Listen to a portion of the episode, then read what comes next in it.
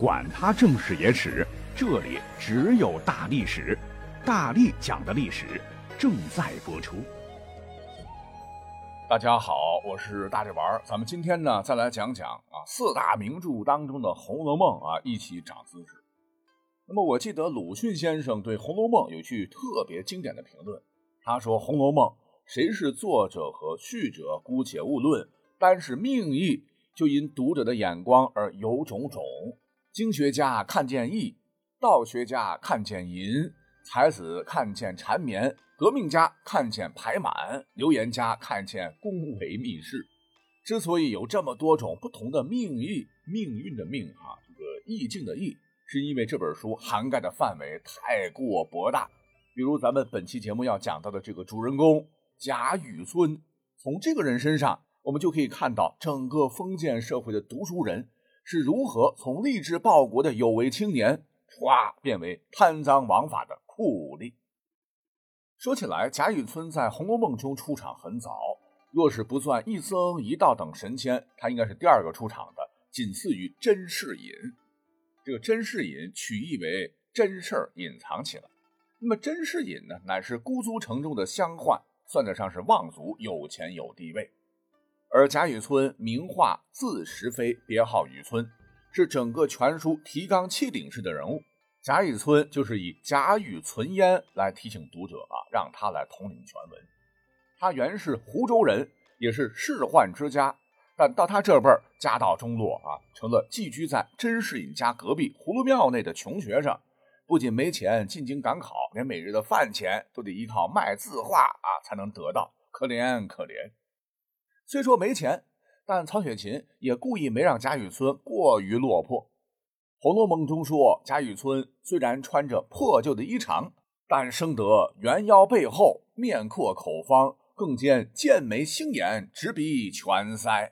这副长相非常符合这个封建社会士大夫的形象。那放到今天哈，国泰民安脸，我觉得唐国强老师的五官应该是符合的，帅哥一枚。那么甄士隐家的小丫鬟无意中。与贾雨村对视，这看了一眼就认为贾雨村长得雄壮，绝非久困之人。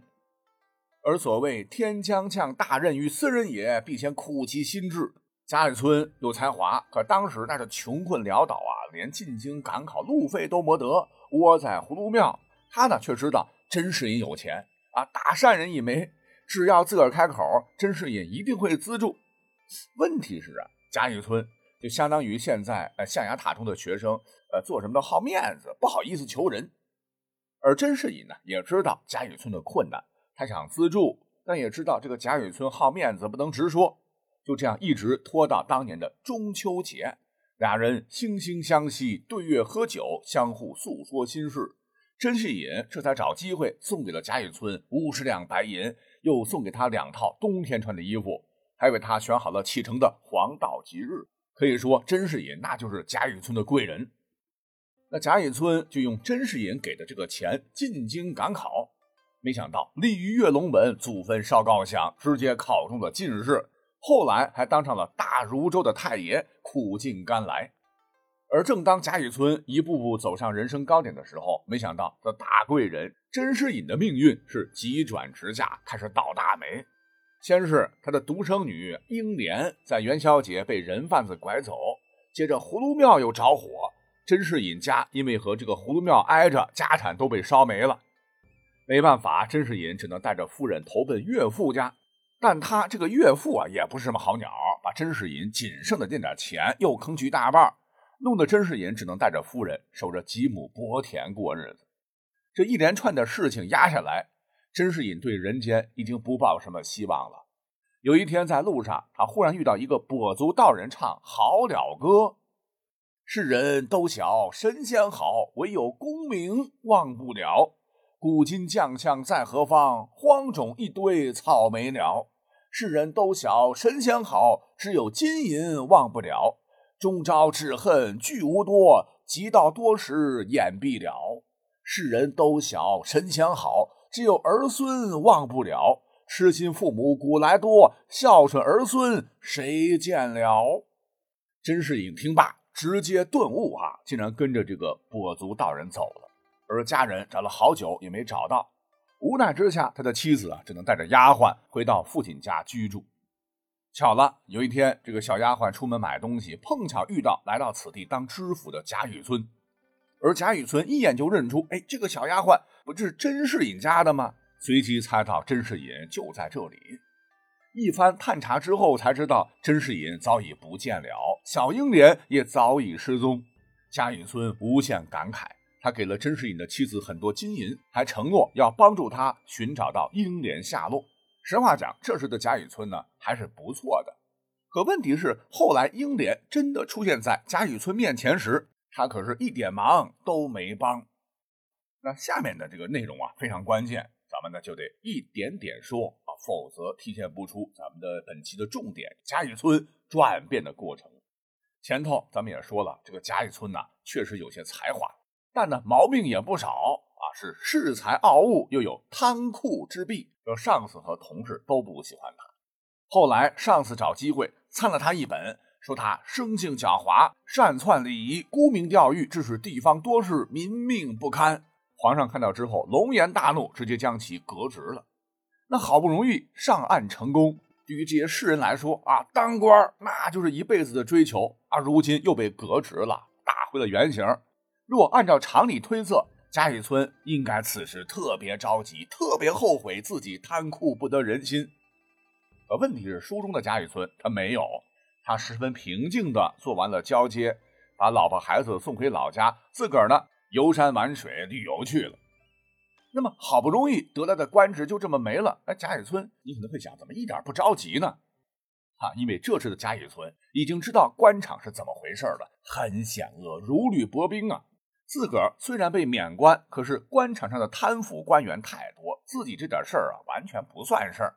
以后有机会重回官场，应该也是容易的，并且这几年贪污了不少银子，手里有钱，不着急。那这时的贾雨村已经是贪酷成性，圆滑世故，已经不是当年葫芦庙里那个有志的青年了。那么后来呢？这个贾雨村游历到扬州，哎，就做了林黛玉的老师。林黛玉的母亲是贾府老太太的小女儿，林黛玉的父亲唤作林如海，是贾府的女婿。不久之后，朝廷有了恩旨，准备启用一批闲置官员。贾雨村虽说是被革职的，但人家是正经进士出身，被革职时官职不大，皇上也记不住这类人，只要有人推荐，他就能再次当官。说贾雨村听到这个风声后，高兴坏了，马上去求林如海。那大家看一看，这次和之前可不一样。之前他在葫芦庙的时候，知道甄士隐对自己很好，只要自个张口，一定会叫到钱。可是那时候他书生意气，怎么也张不开口啊，脸皮薄啊。如今已经可以主动张口求林如海要官林如海大善人呐，就给他写了封推荐信。贾雨村就带着推荐信和林黛玉到了贾府，跟贾政说：“我是你宗侄。”其实。这个贾雨村和贾政姓贾，一点亲戚关系也没有，这就是主动攀关系。贾政呢，其实也知道，就是来攀亲戚的，可能就没有血缘关系。可他呢，是一点不在乎。那既然妹夫林如海说这个人不错，那么自己看在妹夫的面子上，也得给安排个职位。那么一番运作之后，贾雨村就顺利的到应天府任职了。也许是缘分的安排，而他接手的第一个案子。就涉及到了恩人甄士隐的独生女甄英莲。那么话说，甄英莲小的时候在元宵节被拐走之后，人贩子将其养了起来，是非打即骂。等长大之后，把他带到应天府，想着这里是繁华之地，能卖个好价钱。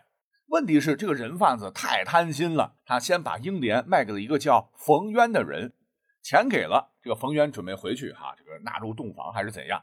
他转手呢，又把这个人卖给了薛蟠，也就是薛宝钗的哥哥。就是说，把这个英莲卖了两次，打算带着些银两跑路。谁知道事情败露，他跑到半路上被两个家丁捉回来，一顿打，差点没打死。那人贩子怎么样？咱们暂且不说。那这样的人就打死也活该。那倒霉的是，先买英莲的冯渊冯公子，钱没了啊，人也没了，就不想放人，便和这个薛蟠发生了这个争执。薛蟠出身贾史王薛的薛家，冯渊他只是一个小枪宦的儿子，父母都不在了，也没有兄弟，连个帮手都没得。那么就在双方争执不下之时，这个薛蟠恼了，下令打人啊！砰砰砰砰，可怜的这个冯渊就这么地被活活打死。哎，这冯渊呐，冯渊命运和名字一样，一肚子冤枉。可是呢，虽说冯渊他没有这个父母兄弟了，他家里呢还有仆人，那这些人呢不甘心主子枉死，就到官府去报案。其实现在听起来这个案子很简单，若是按照是非曲直，一分钟就能判完。那你这个薛蟠是犯故意杀人呐？可问题是案件简单，人不简单。这个案子啊已经发生一年了，一直没人管，可见水非常深。贾雨村呢是初来乍到，不了解这里边错综复杂关系。听完苦主的这个哭诉后，马上就要去抓人。正在这时，旁边一个门子啊使劲给他使眼色。这时的贾雨村已经不是当年的愣头青了，他知道官场潜规则，知道在很多时候当地的门子比自己这个空降领导那强多了。为了避免再次被免官，他宣布中场休息，要听听门子要说什么。这个门子就告诉他：“我自个儿当年也在葫芦庙，咱俩是老熟人了。